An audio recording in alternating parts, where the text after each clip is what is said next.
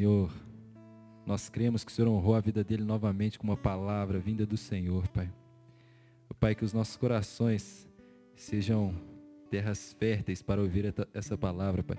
E que durante a semana a gente possa estar digerindo essa palavra, Pai, e praticando-a.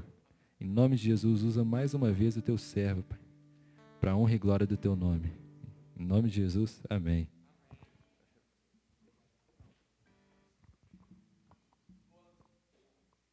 Boa noite. Opa, calma, calma.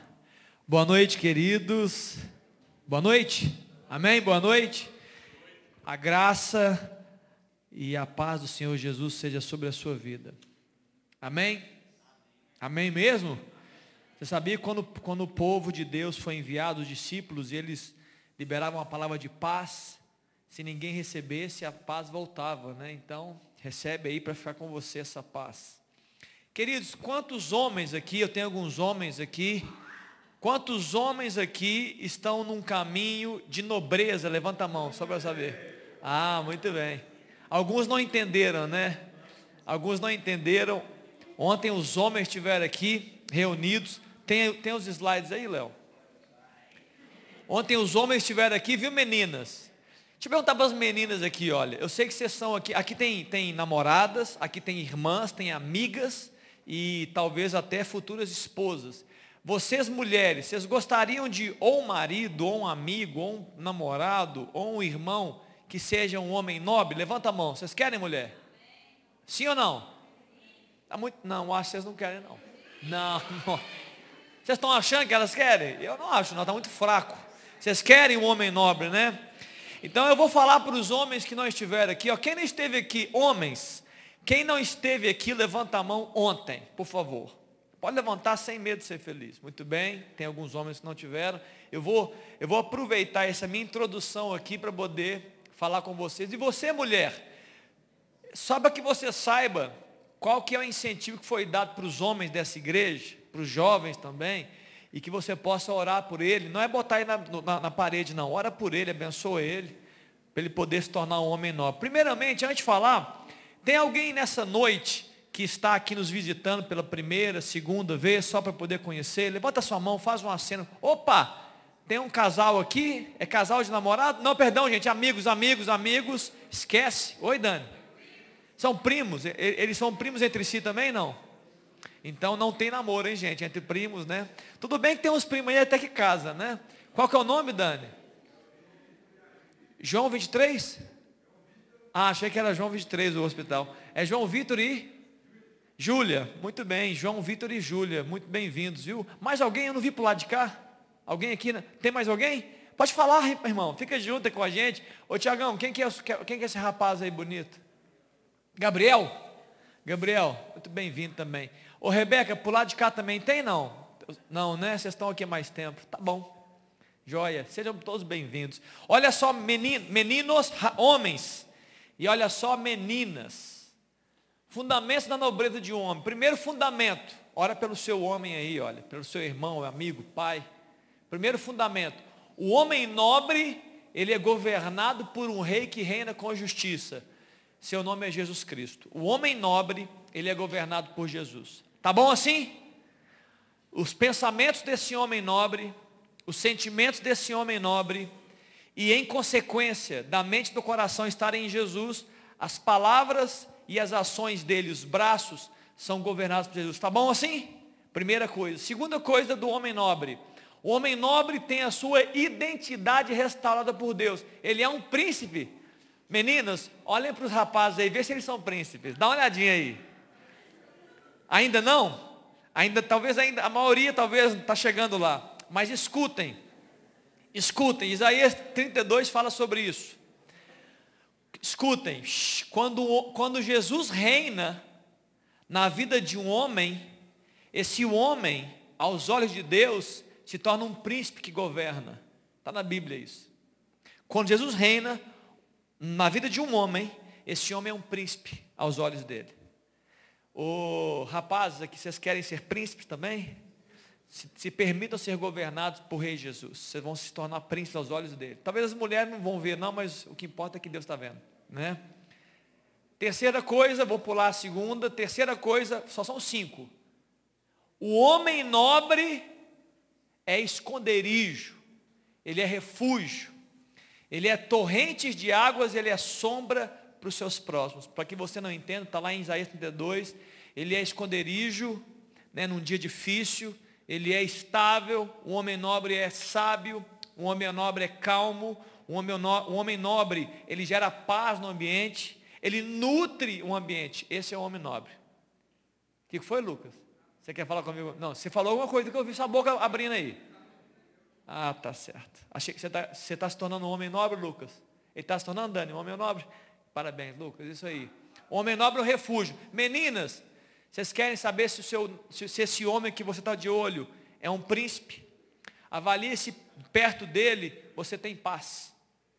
Avalie-se perto dele, você fica mais calma, se você se sente segura. Se você se sente segura, então vai firme que ele está se tornando um homem sério. Se você fica insegura, se você fica ansiosa, então cuidado. É melhor você rever o homem que você está andando.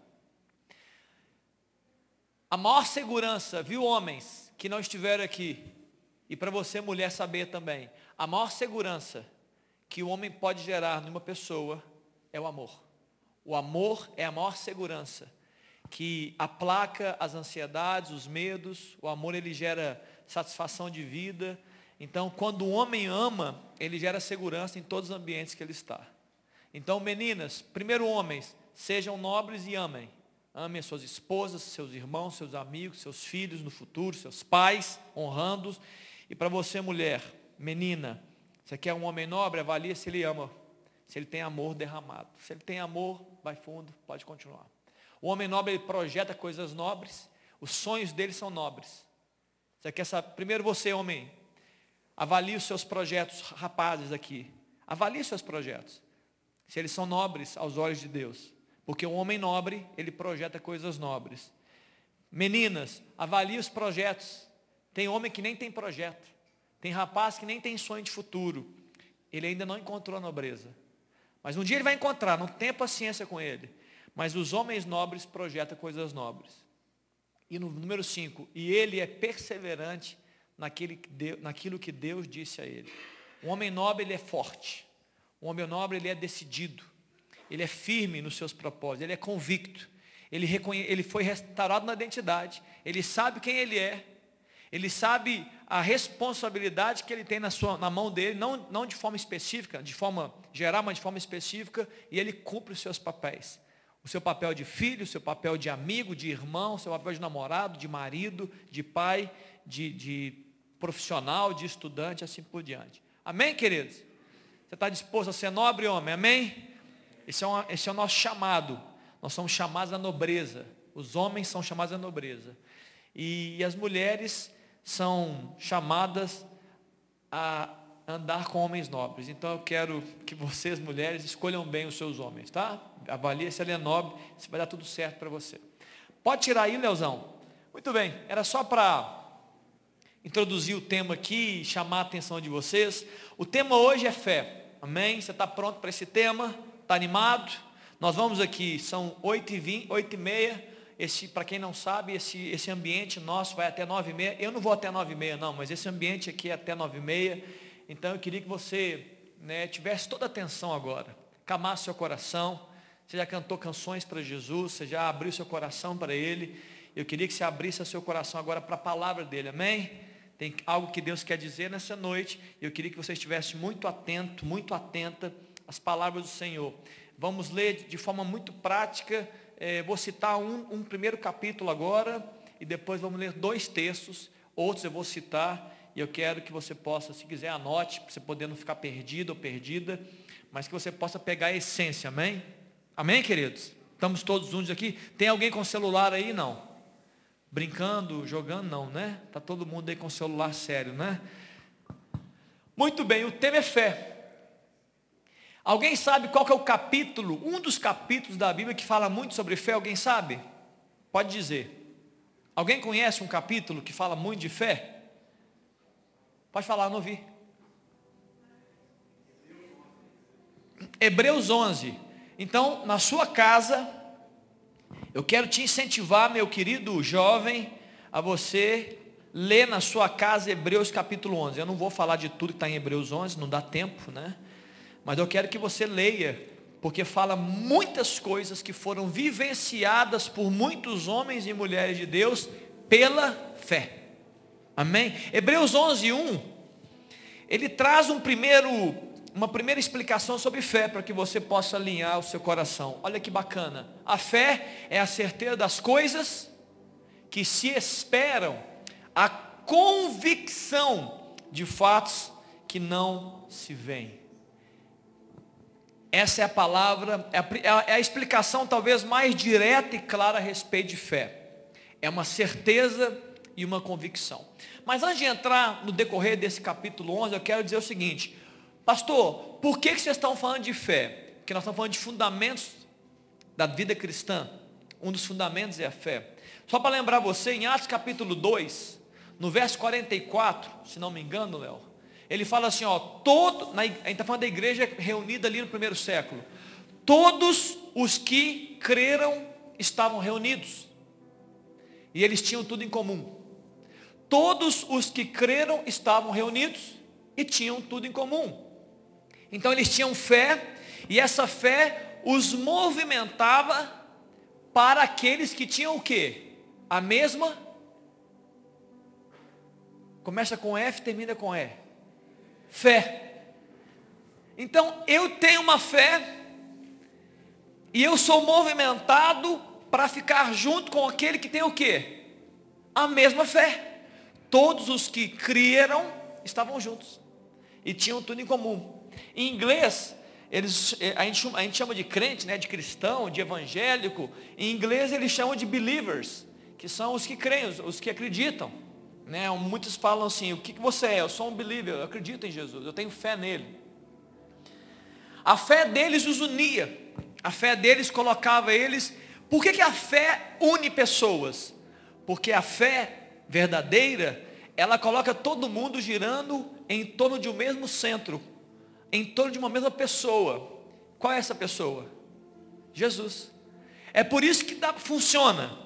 É por isso que você vê na igreja de Cristo, ricos e pobres, brancos, pretos, é, bonitos e feios, gordos e magros, é, famílias mais bagunçadas e famílias mais certinhas. Dá certo. Por quê? Porque nós não estamos buscando a nós mesmos enquanto nos reunirmos. A nossa fé nos faz girar em torno de uma pessoa chamada Jesus. Por isso que dá para ficar todo mundo igual. Entendeu, queridos? Não importa a conta bancária, o seu trabalho, a sua profissão, a sua escola, a sua tradição, a sua cor de pele. Não importa nem o que você pensa. O que importa é que nós estamos aqui crendo em Jesus Cristo, naquilo que, quem Ele é e naquilo que Ele pode fazer. Amém? É por isso que dá para funciona. Você vê na igreja toda gente diferente. Você vê na igreja toda gente que pensa diferente. Como é que funciona? Fé na pessoa de Jesus Cristo, tudo girando em torno dele. E claro, claro que como consequência de, da nossa vida girar em torno de Jesus, a nossa vida gira em torno dos valores do reino de Deus, gira em torno do sonho de Cristo. Então quando alguém chega numa, numa, num ambiente de fé verdadeira, alguém fala assim, ó, eu tenho um sonho.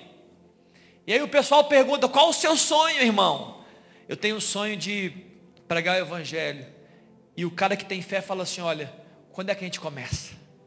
Aí o outro fala assim, olha, eu tenho um sonho, eu tenho um desejo, e alguém fala assim, qual o seu desejo? Eu acho que nós devemos orar mais para Jesus. O outro fala assim, olha, só marcar o dia que nós vamos estar lá. Está claro?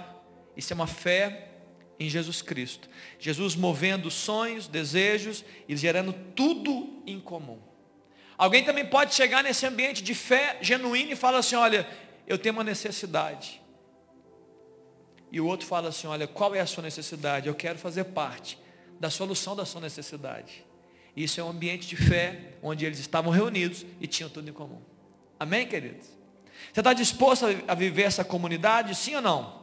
Amém? Amém ou não? Amém.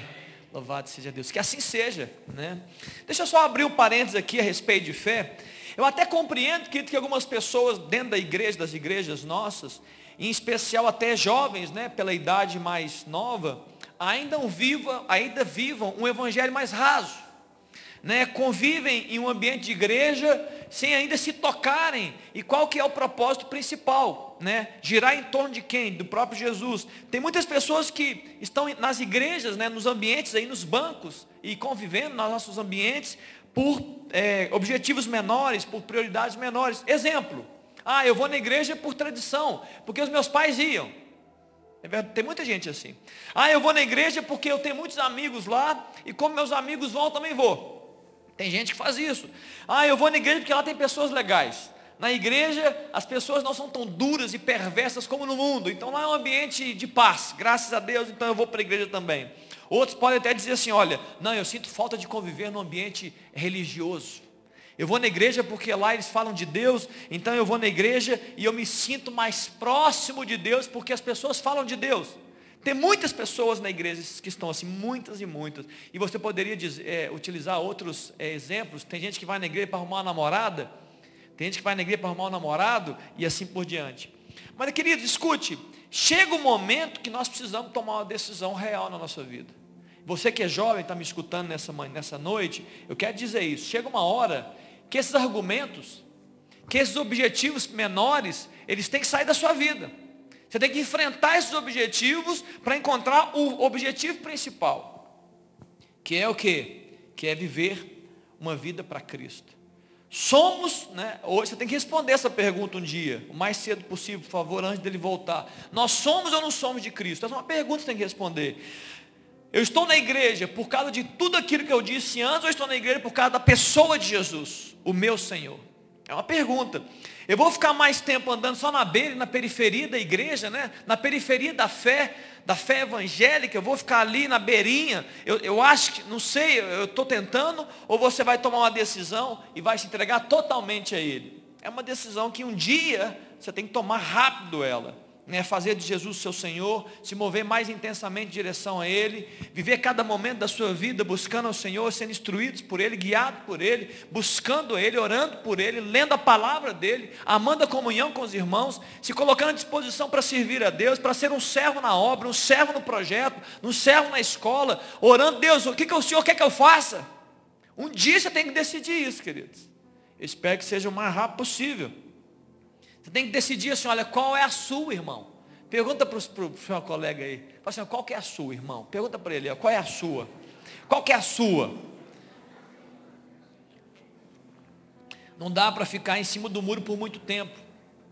Por algum tempo é até aceitável, porque você, Deus tem os seus processos. Mas queridos, em algum momento você tem que tomar uma decisão, e eu espero que você tome o mais rápido possível.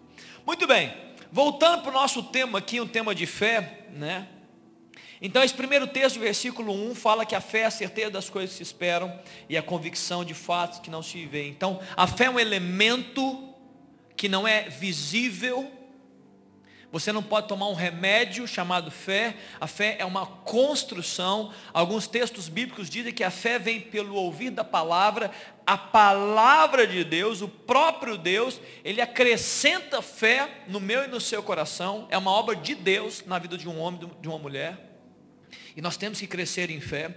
Esse texto fala que pela fé muitas coisas aconteceram na vida dos homens de Deus, mas uma, o verso 3 ele fala uma coisa muito poderosa. Pela fé, nós entendemos que o universo foi formado pela palavra de Deus, de maneira que o visível veio a existir das coisas que não existiam. A fé te faz acreditar em coisas, em épocas, em ações de Deus que você nem vivenciou, você nem estava lá, mas você acredita. Isso é fé, é um elemento muito poderoso. E no verso 6, querido, eu quero enfatizar o verso 6 de Hebreus 11, ele fala de uma coisa que eu quero trabalhar nessa noite. De fato, é, é verso 6, Dani, sem fé é impossível agradar a Deus. Porque aquele que se aproxima de Deus deve crer que Ele existe e que Ele se torna galardoador, Ele dá presentes, Ele bonifica aqueles que o buscam. Amém, queridos? Vamos ler junto esse texto? Fala assim, ó, de fato, sem. Vou continuar.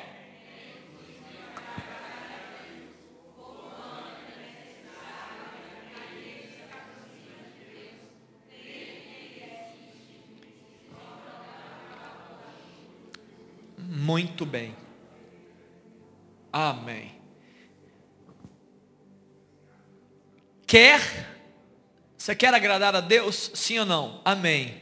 Esse texto está dizendo que sem fé é impossível agradar a Deus. Porque a fé, ela vai te aproximar. O medo, ele te paralisa, sim ou não? Você está na rua e alguém te dá um grito, você trava na hora, não é assim? Isso é o medo. A fé é o contrário do medo. Se o medo te paralisa, a fé te lança para crer e para vivenciar algo sobrenatural. Se o medo te para, a fé te lança. Então a fé te lança em direção a Deus. E a Bíblia está dizendo, se você não tem fé, você não vai agradar a Deus, porque na verdade você vai se aproximar de forma equivocada, você vai se aproximar de Deus não crendo nele. Então hoje o meu tema é fé para se aproximar de Deus. Amém, queridos? Quantos aqui querem viver uma vida? Nós cantamos isso aqui hoje à noite. Quantos aqui querem viver uma vida próximos de Deus? Levanta a mão sim ou não? Você quer? Você quer mesmo viver uma vida próxima de Deus? Você tem certeza disso? Tem fé nisso? Pois bem, a Bíblia está dizendo aqui que para se aproximar de Deus você precisa de fé. Mas hoje eu não quero falar apenas sobre fé.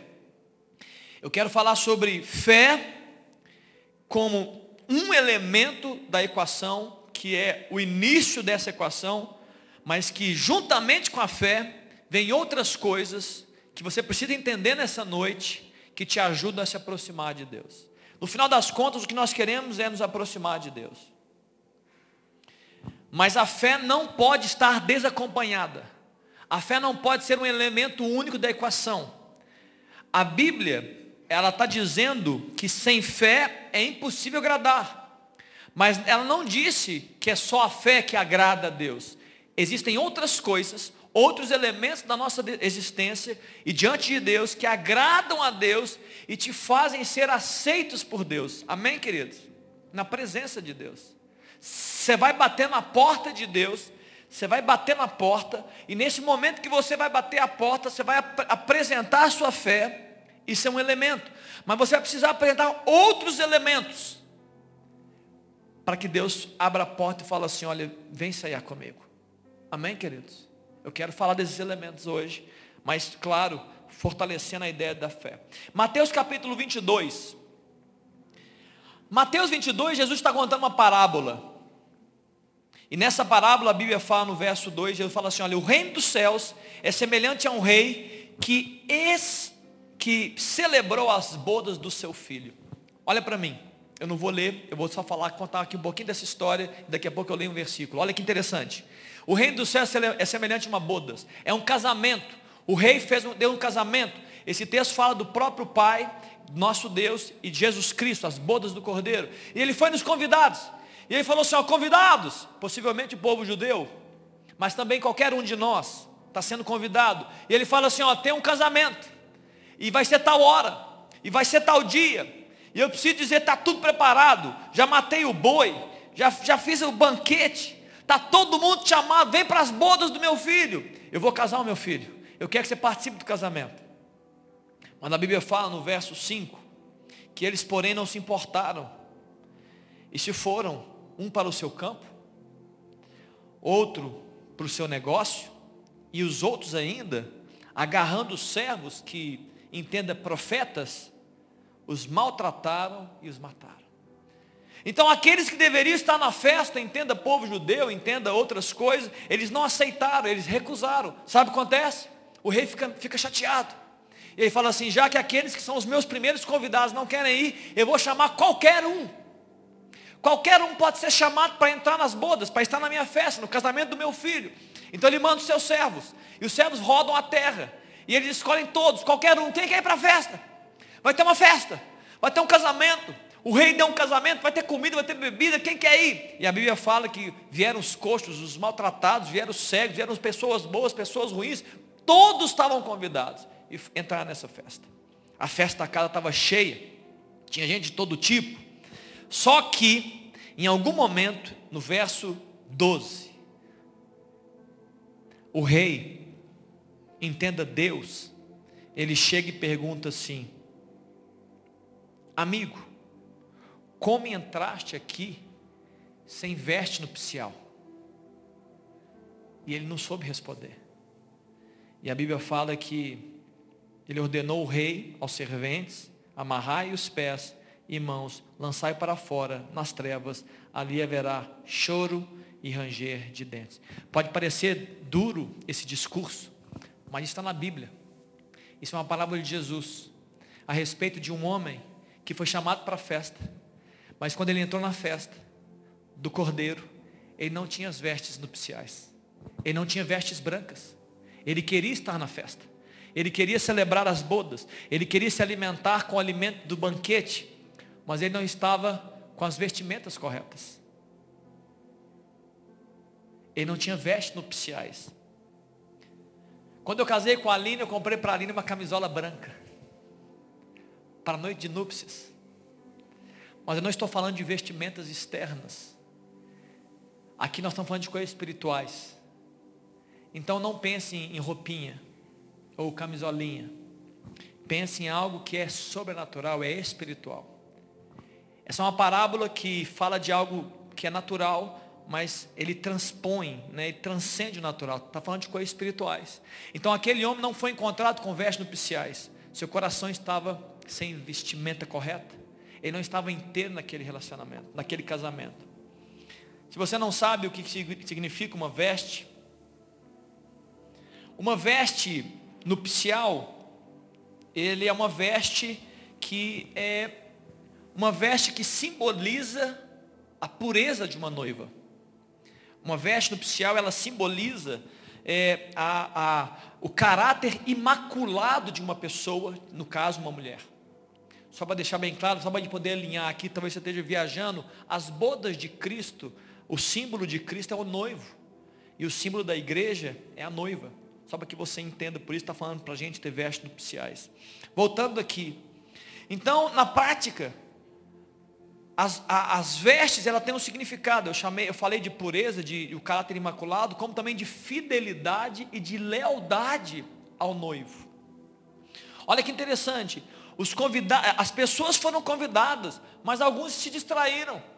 Falaram assim, não, eu não quero nas bodas. E esses que foram convidados, de forma espiritual, seriam a noiva. Não, não, não, não, não. Eu prefiro, eu prefiro cuidar das minhas coisas, eu prefiro cuidar dos meus campos. Ah, não, eu prefiro, eu prefiro, eu prefiro fazer dinheiro nos meus negócios. Eu prefiro é, é, viver as minhas próprias aventuras. É isso que está dizendo. Outros, pior ainda, decidiram negar a palavra e disseram assim: ó, nós não queremos ouvir de você, servos, os profetas. Nós não queremos que você fale de que tem casamento. Nós não queremos que você fale que tem um noivo e nós não queremos ser a noiva dele. É o que está dizendo esse texto. E aí, eles não foram, eles foram rejeitados. Vestes nupciais, queridos, é um símbolo da justiça de Cristo. O seu próprio caráter imaculado, que é o que? Transmitido para mim e para você, pela fé, a todos que recebem Jesus como Senhor e Salvador de suas vidas. Você não consegue produzir um caráter imaculado, você não consegue, daqui a pouco eu vou melhorar isso, você não consegue viver, né? você não consegue produzir, confeccionar uma veste branca, e ela vem para nós pela fé, em Jesus Cristo. É, é, é, é, o mesmo que justificação que acabei de falar. Olha o que fala em Romanos capítulo 5, verso 1. Justificados, pois, mediante a fé, temos, por, é, é, temos paz com Deus por meio do nosso Senhor Jesus Cristo. Em outras palavras, imagina aquela festa. Deus está olhando, Deus está olhando a festa, ele olha para um homem, e em outras palavras, ele perdeu a fé, perdeu a paz, falou assim, não está certo, não está certo, você não deveria estar aqui, eu, eu, perdi a paz na sua presença, cadê as vestes nupciais? Mas esse texto fala que pela fé, nós nos tornamos justos diante de Deus por causa da nossa fé em Jesus Cristo. E o verso 2 fala: por intermédio de quem obtivemos igualmente acesso pela fé a essa graça no qual estamos firmes. Logo, querido, a fé não é apenas do tipo eu creio, mas é também o tipo eu preciso. Ok? A fé não é apenas eu creio, eu acredito, mas a fé também na minha relação com Deus tem a ver com eu preciso de Deus. Ok? Pela fé eu sou justificado. Não é apenas eu creio que Deus pode fazer grandes coisas, mas é eu creio que eu preciso de Deus e eu preciso ser perdoado, redimido, eu preciso ter a, a, o meu caminho de acesso a Deus liberado. É interessante que o Tiago capítulo 2, no verso 19, fala assim, olha, Tiago, ele faz uma pergunta para aqueles que estavam discutindo com ele, fala assim, olha, crês tu que Deus é um só? Faze bem, até os demônios creem e tremem. Ele estava dizendo o seguinte, olha, não basta só crer, tem mais além da fé, tem, tem movimentos que você deve fazer por meio da fé. Muito bem, essa fé para se aproximar de Deus, ela deve estar atrelada ao fato de que este caminho você não pode trilhar sozinho, você não pode trilhar esse caminho com Deus sozinho. A fé tem que te mostrar isso.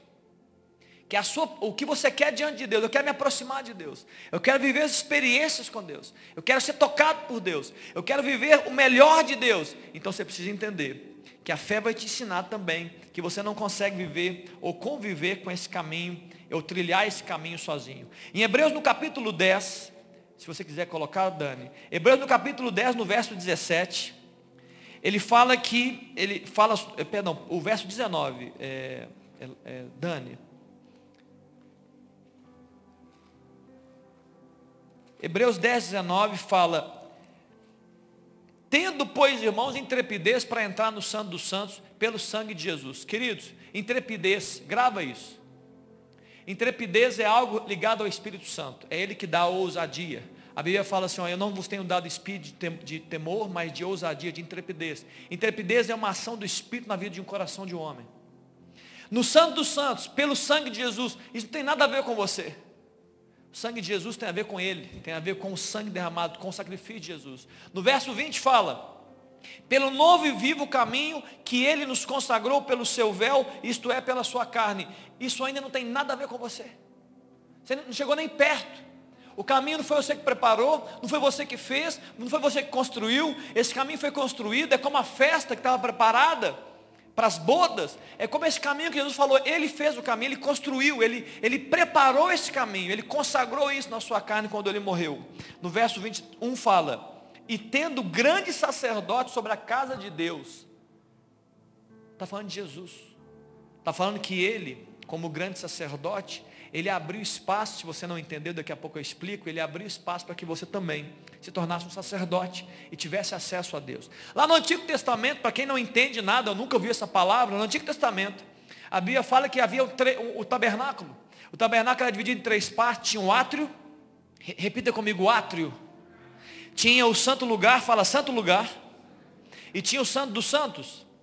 Repita, santo dos santos. Havia uma, uma cortina grande que separava o santo dos santos, do santo lugar. Havia também uma cortina que separava o santo lugar do átrio. O átrio, qualquer pessoa do povo de Deus podia entrar, ali se faziam sacrifícios de adoração a Deus. Ele entrava, havia ali o altar de holocausto, ele apresentava o seu pedido de perdão a Deus. Os sacerdotes estavam ali ministrando no altar de holocausto. Eles tinham também uma bacia de bronze, onde o sacerdote lavava as suas mãos ele lavava as suas mãos do sangue dos animais, ele purificava o seu próprio corpo para entrar onde? Onde que ele ia entrar agora? No santo lugar. Então ele entrava no santo lugar. Quem podia entrar no santo lugar? Apenas sacerdotes.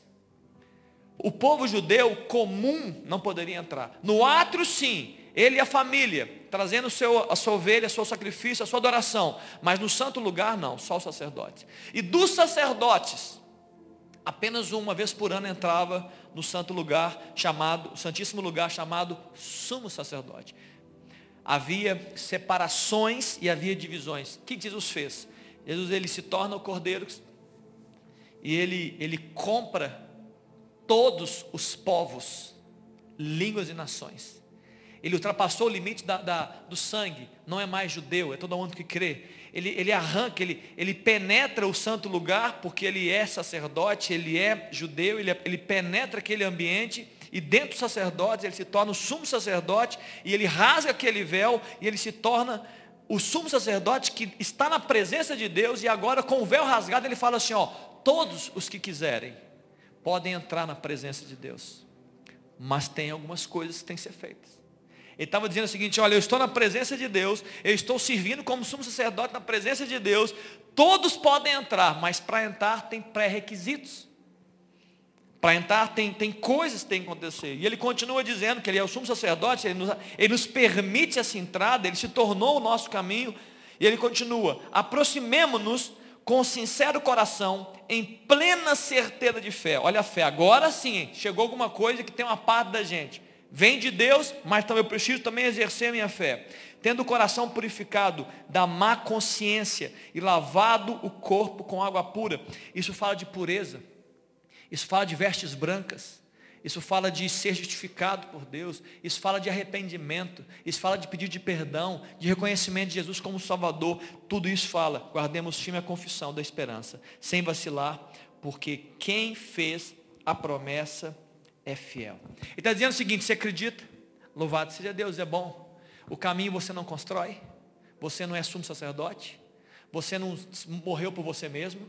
Você precisa de Jesus. Você precisa dele. Você precisa entender o sacrifício de Jesus. Você precisa amar o sacrifício de Jesus. E nesse sacrifício você precisa entender se dentro do sacrifício. Ou seja, eu preciso de um Salvador. Eu preciso de alguém que perdoa o meu pecado. Eu preciso de alguém que vai redimir minha vida. Eu preciso de alguém que vai me fazer entrar na presença de Deus e conviver com Deus. Está claro até aqui, queridos? Amém ou não? Eu estou conseguindo ser claro e muito importante o que eu estou falando aqui. Eu sei que eu estou falando de algumas doutrinas, mas eu queria trazer luz, mas muita luz para você nessa noite para que você entendesse que a fé é um dos elementos que te aproxima de Deus. Eu quero terminar com um texto que está em Apocalipse capítulo 18, depois nós vamos orar. Apocalipse capítulo 18, perdão, que 18? 3. Apocalipse capítulo 3, no verso 14. Esse texto fala, é um texto que João, João está falando para a igreja de Laodiceia. Você conhece alguém chamado Laodiceia? Conhece? Conhece? Eu já conheci duas pessoas, achei bastante criativo o nome Laodiceia. Uma delas, inclusive, foi uma estagiária, né? Quer dizer, tentou o estágio comigo, mas eu neguei, porque o nome não batia, não. Não, estou brincando, nada a ver, nada a ver, brincadeira, gente. Nada a ver, nada a ver. Até o Cláudio foi estagiário, imagina, né? Até o Cláudio foi estagiário, gente. Imagina. A Laodiceia poderia também. É brincadeira também, viu, Cláudio? Estou aproveitando para brincar um pouco. Apocalipse capítulo 3 fala de uma, de uma mensagem para a igreja de Laodiceia. A igreja de Laodiceia é a sétima igreja que recebeu uma carta, amém? Deus, Jesus falou assim, escreve as, as sete igrejas, uma cartinha, escreveu a igreja de Pérgamo, Sardes, a igreja de Éfeso e escreveu também a igreja de Laodiceia. Escuta aqui, atenção. Existem duas formas principais de você é, interpretar e explicar essa carta.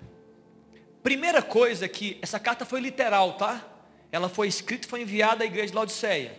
Então ela serviu para aquele tempo, para a igreja de Laodiceia. Mas ela não chegou para mim hoje, para você hoje.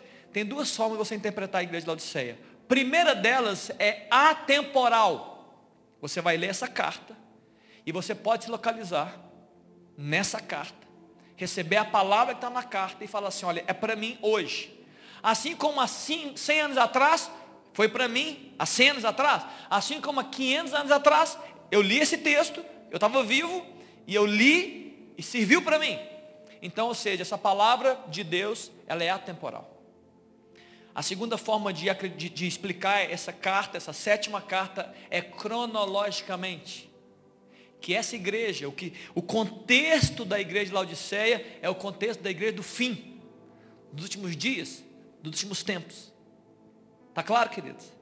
Então eu quero que você leia essa, essa, essa carta das duas formas.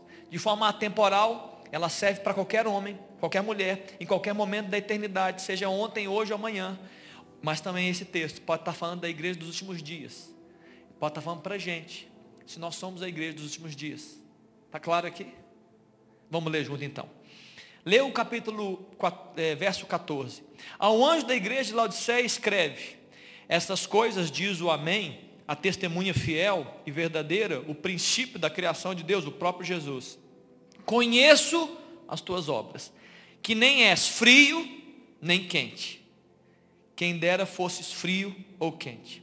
Assim porque és morno e nem és quente e nem frio, estou a ponto de vomitar-te da minha boca. Verso 17. Pois dizes, estou rico e abastado, e não preciso de coisa alguma, e nem sabes que tu és infeliz, sim, miserável, pobre, cego e nu. Esse texto não está sendo escrito para o mundo, está sendo escrito para uma igreja que professa a fé de Jesus. Verso 18. Aconselho de que de mim compre ouro refinado pelo fogo, para te enriqueceres, vestiduras brancas para te vestires, a fim de que não sejas manifesta a vergonha da tua nudez, e colírio para ungires os olhos, a fim de que vejas. Eu repreendo disciplina quantos amo, se pois zeloso e arrepende-te. Eis que estou à porta e bato. Se alguém ouvir a minha voz e abrir a porta, entrarei na sua casa, cearei com ele e ele comigo. Ao vencedor, verso 21, dali eis, sentar-se comigo no meu trono, assim como também eu venci e me sentei com o meu Pai no meu trono. Não parece que isso aqui é fim dos tempos, queridos? É o final. Quem tem ouvidos, ouça o que o Espírito diz à igreja. Quem aqui está lendo esse texto pela primeira vez? Levanta a mão. Pela primeira vez. Levanta a mão. Uau! Primeira vez, primeira vez. Primeira vez, primeira vez. Amém. Então, lá de cada, na esquerda não tem ninguém que está lendo pela primeira vez, não? Não mesmo? Vamos trabalhar esse assunto um pouco. Então, primeira coisa que eu quero dizer, eu quero falar sobre, efetivamente, o fim dessa carta. O fim dessa carta, no verso 21, fala sobre proximidade com Deus. Ao vencedor, aquele que seguir esses passos, aquele que ouvir a minha voz, aquele que entender o, o, o conteúdo dessa carta, aquele que reagir ao meu convite de arrependimento, ele vai se assentar comigo. Assentar-se com Deus é proximidade ou não? Sim ou não? É proximidade. Então nós estamos falando de proximidade. A fé nos aproxima. Assentar-se com Deus, ele vai estar próximo de Jesus. E no verso 22 ele está dizendo também, quem tem ouvidos, ouça o que o Espírito diz às igrejas, à igreja. Então ele está dizendo o seguinte, olha, eu escrevi muita coisa nesse, nesse capítulo, nesse, nesse texto. Escutem, escuta, né? interage com ele, reage ao que está sendo dito aqui. Deixa eu falar um pouco da igreja de Laodiceia. A igreja de Laodiceia era uma igreja muito famosa. E era uma igreja rica. Era uma igreja que tinha um comércio, muito, tinha, tinha muita riqueza envolvida. Tinha um comércio extraordinário, inclusive um comércio têxtil. Tinha muitas roupas que eles vendiam. E além disso, havia uma escola de medicina. E eles tinham, na cidade de Laodiceia, um colírio, que não era um, igual ao nosso, líquido, era um, era um pó que se fazia é, é, ser, ser misturado com água, e ele era colocado no olho das pessoas. O mundo inteiro vinha em Laodiceia para comprar esse remédio que, que ajudava a é, limpar os olhos e a tirar as infecções oculares. Há muitos anos atrás. Então, Jesus pega essas particularidades da igreja de Laodiceia e começa a falar para ela sobre ela mesma. Só que agora ele transborda de forma espiritual. E ele fala assim, ó, vocês se acham ricos, né? Vocês se acham cheios de coisas. Vocês, vocês acham que vocês curam os olhos das pessoas. Você se acha rico? Para mim vocês são pobres. Vocês acham que vocês é, têm indústria têxtil? E vocês têm as roupas lindas é, ali da Ásia? Eu quero dizer que vocês são nus. Vocês estão nus. Vocês acham que vocês têm um colírio que cura as infecções oculares? Vocês, na verdade, são cegos. Está claro? Ele usou, ele usou a própria força para dizer a sua força é fraqueza. O que você acha que você é, você não é. E aí ele transborda o quê? Espiritualmente falando. E ele começa a dizer assim, olha, eu quero dizer para você no verso 17. Não, perdão, no verso 18. Aconselho que de mim compres o quê? Ouro refinado. Para você ficar rico de verdade. Vestidura branca, para que você se vista, a fim de que não seja manifesta vergonha da sua nudez e colírio para ungir os olhos a fim de que vejas. Olha que interessante, primeiro símbolo que eu quero falar, ouro refinado. Ouro refinado é símbolo de fé. Ouro, riqueza, a maior riqueza que você pode ter é fé. Uma vez em João capítulo 6, Jesus falou assim, olha, trabalhai pela comida, é, trabalhai não pela comida que perece, mas pela aquela que permanece eternamente. E aí os homens falam assim, muito bem, como é que eu vou fazer a obra de Deus então? Que obra que é essa que vai permanecer eternamente? Ele falou assim, olha, ele respondeu, creia naquele que foi enviado pelo Pai. Tenha fé. Aquilo que é mais rico na nossa vida, em termos de, da, na minha relação com Deus, é, é a fé que você tem. 1 João, 1 Pedro, põe para mim, Léo, ou Dani. 1 Pedro capítulo 1, no verso 7. Ele faz uma analogia entre ouro e fé. 1 Pedro capítulo 1, verso 7. Para que uma vez confirmado o valor da vossa fé, muito mais preciosa do que o ouro perecível, mesmo apurado por fogo, redunde em louvor, glória e honra na revelação de Jesus Cristo. Verso 8. Quem não havendo visto a mais, no qual não vendo agora, mas crendo, exultais com alegria indizível e cheia de glória, e verso 9 para terminar, obtendo o fim da vossa fé, a salvação da vossa alma. Ouro é riqueza, a fé é mais do que o ouro. Então a primeira coisa que aquele homem está dizendo é o seguinte, ei igreja, vocês se acham ricos? Vocês estão, estão pequenos na fé. Vocês não estão crendo como deveriam crer. Então eu quero dizer para vocês, comecem a crer. Comprem de mim ouro. A maior riqueza que você pode ter é fé. Você precisa aumentar a sua fé.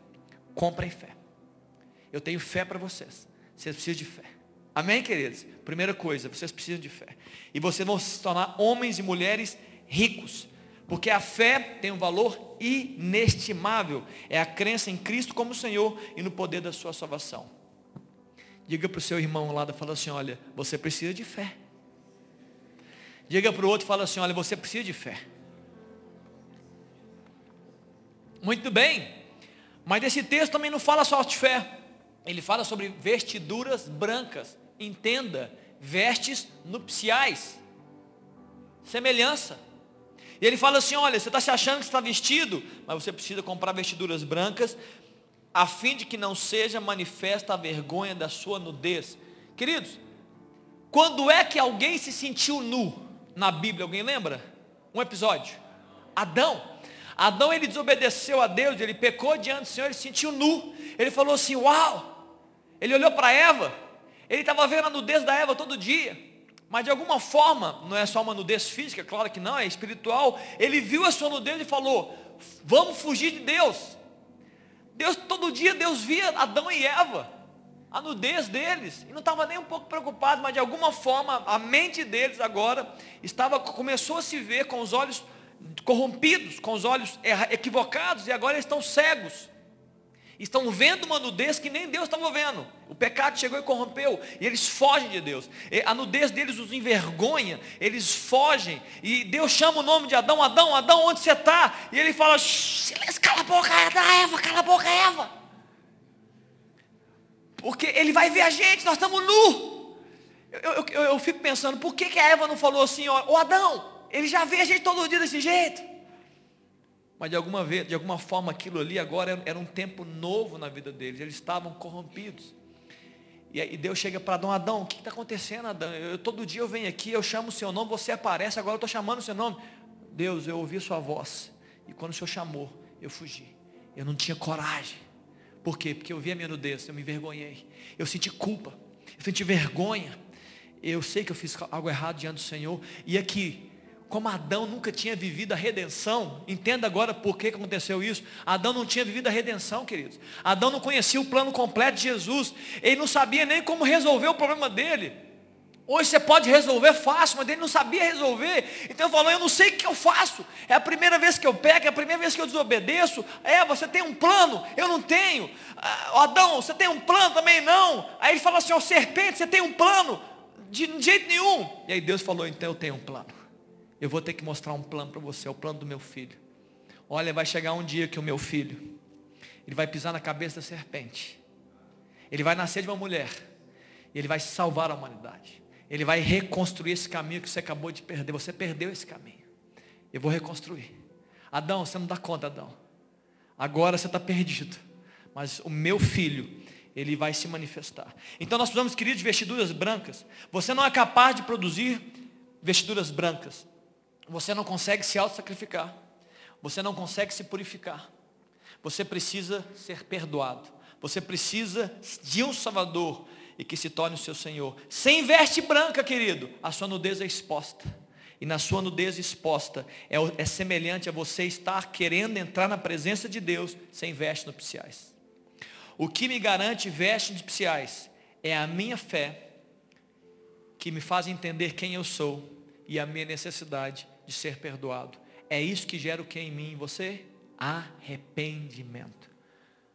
O que, que te faz comprar uma veste branca? Arrepender dos seus pecados.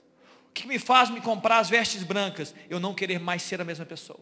O que me faz comprar vestes brancas? Eu abrir mão das minhas paixões carnais e eu começar a desejar ser um homem nobre, uma mulher nobre.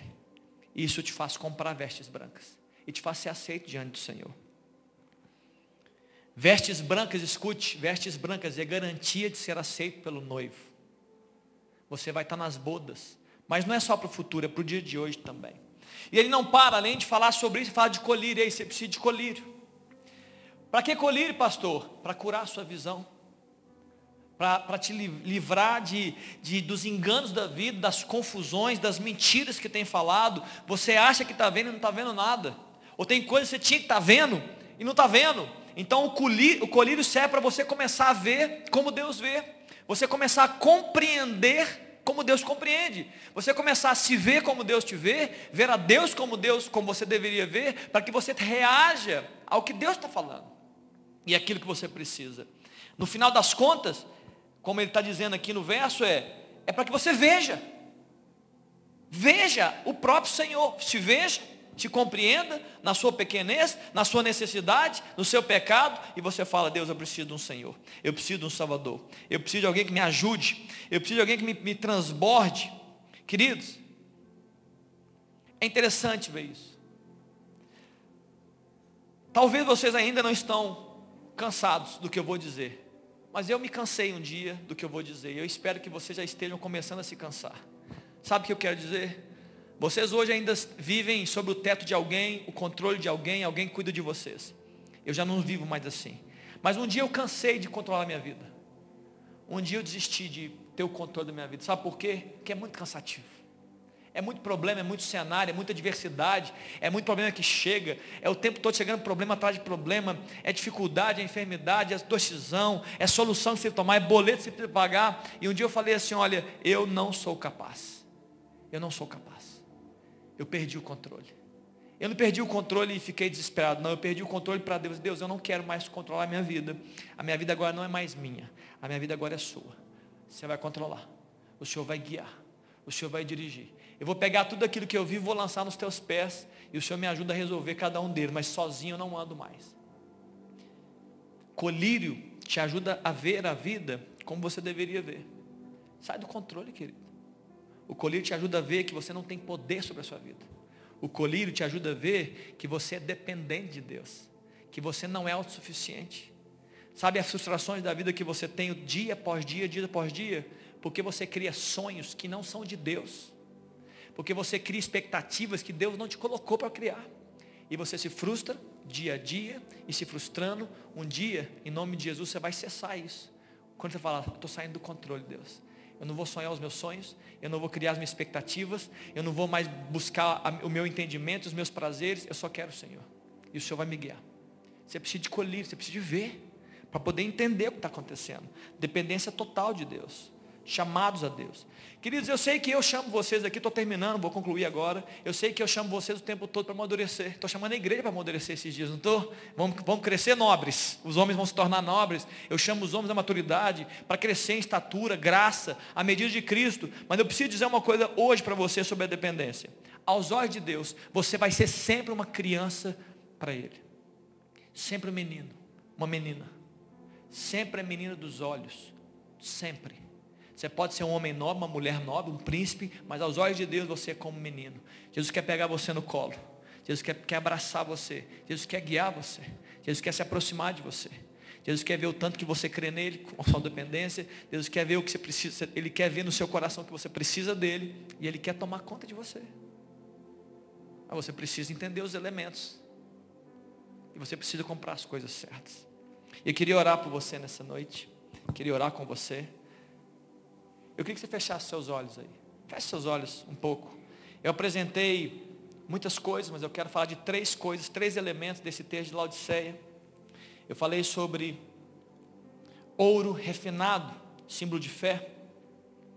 Eu também falei sobre, lendo o texto, eu falei sobre vestes brancas ou vestes nupciais, são símbolo de pureza, símbolo de santidade, símbolo de fidelidade e lealdade a Deus lealdade ao noivo.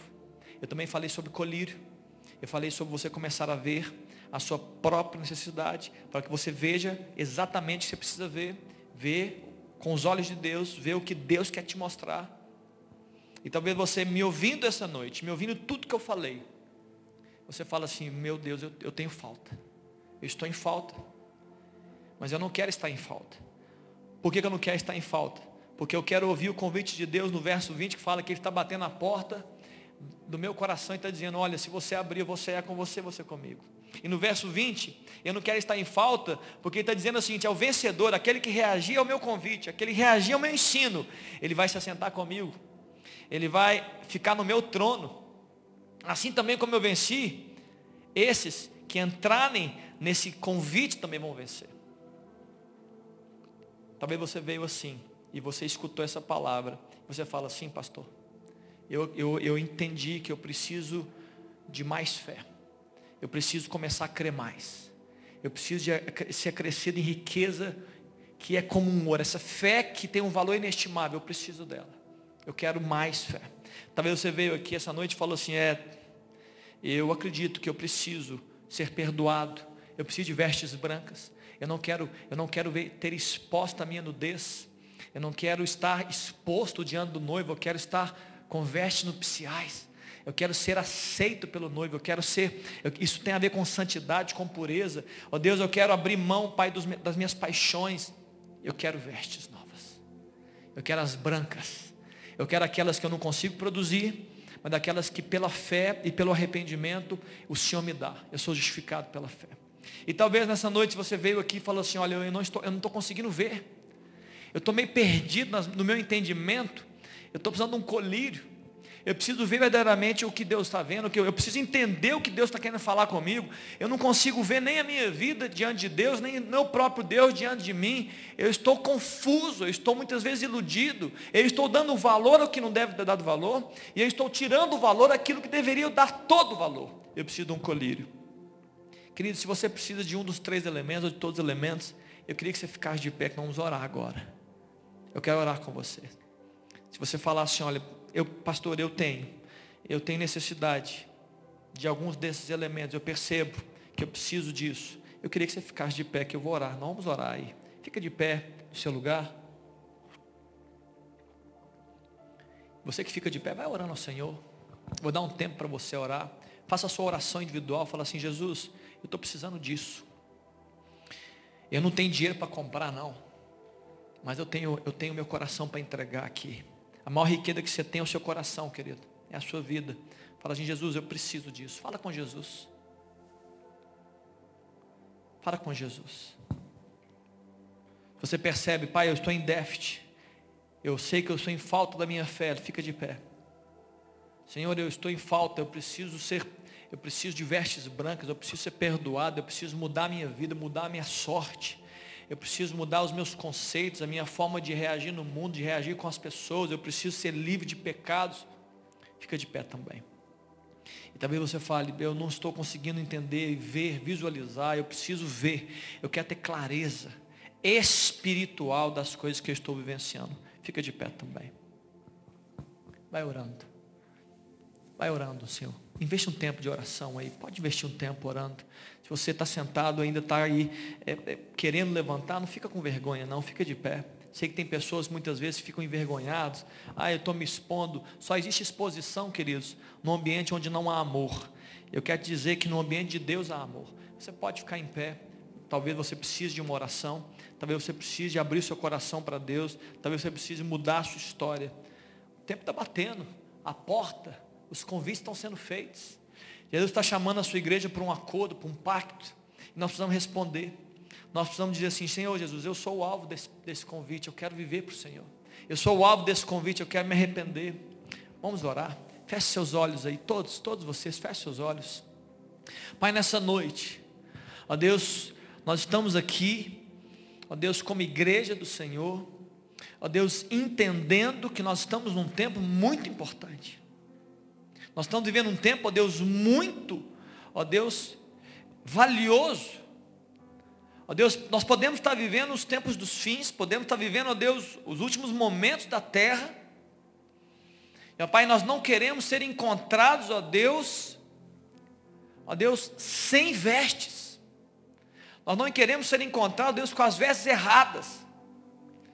Nós não queremos, ó Deus, estar vestido, ó Deus, com veste de carnaval, sendo que o nosso convite é para é um casamento.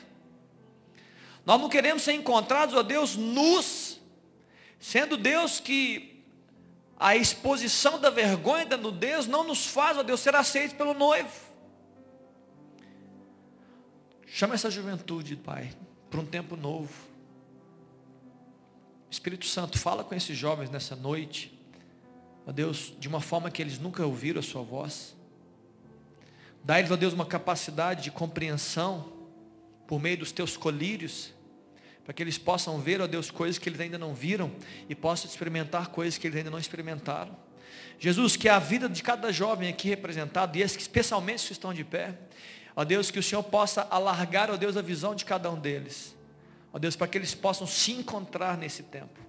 E ver, ó Deus, as suas, as suas agendas, os seus planos, ver, ó Deus, os seus desejos, as suas vontades, ó Deus, se, se, se compreender, ó Deus, em relação à tua palavra, em relação ao Senhor.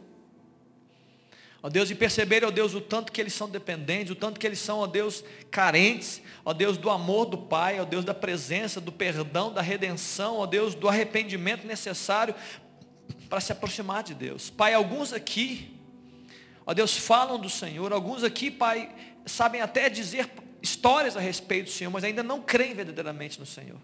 Alguns estão convivendo no nosso meio e têm uma fé religiosa, tem uma fé que foi herdada, mas ainda não tem uma fé que gerou neles uma experiência pessoal. Pai, que nesses dias, ó Pai, por meio, ó Deus, da pregação do Evangelho, por meio, ó Deus, das orações que estão sendo feitas, ó Deus, o Senhor possa gerar experiências novas para esses que me escutam, experiências pessoais, experiências, ó Deus, verdadeiras de proximidade, ó Deus, que a tua presença seja percebida, ó Deus, que o teu toque seja sentido, Ó Deus, que esses jovens, ó Deus, recebam, ó Deus, uma porção celestial nova, viva. Ó Deus, que possa fazer uma mudança entre o ontem e o amanhã.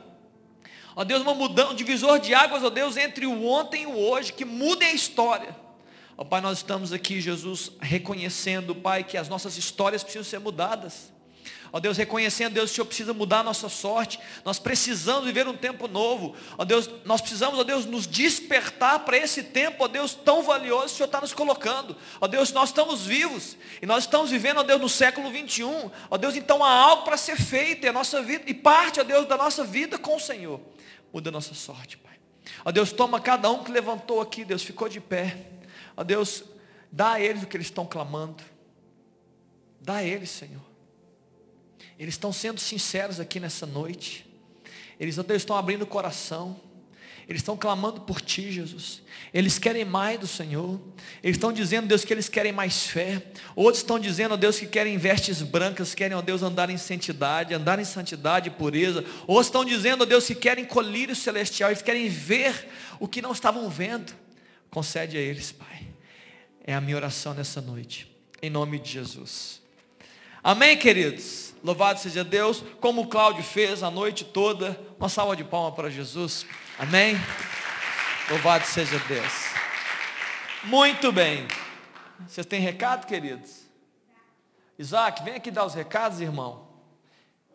Queridos, amanhã, às 9h15, todo mundo aqui, por favor. Estou brincando, não sei que hora que é não, mas você pode falar, Isaac.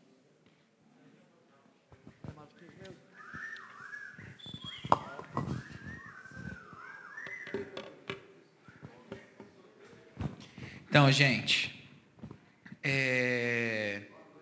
boa noite, boa noite, boa noite. Importante, né? Importante. Boa noite, Arthur.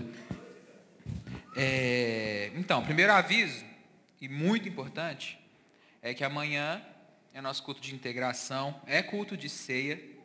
Então, é muito bom que todos estejamos aqui então, tipo assim, é, que a gente venha disposto, que a gente possa sentar aqui na frente. E ele, o culto começa às 10h40, é, mas pode chegar 10h20 para ajudar a organizar e tal. Então, vamos ser proativos amanhã, perguntar se está precisando de alguma coisa.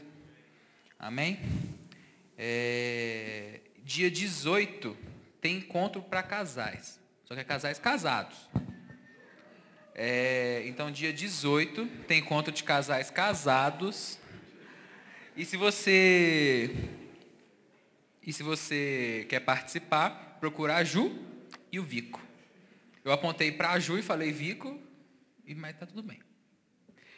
E dia 10 de dezembro, já vai separando essa data, 10 de dezembro, que vai rolar um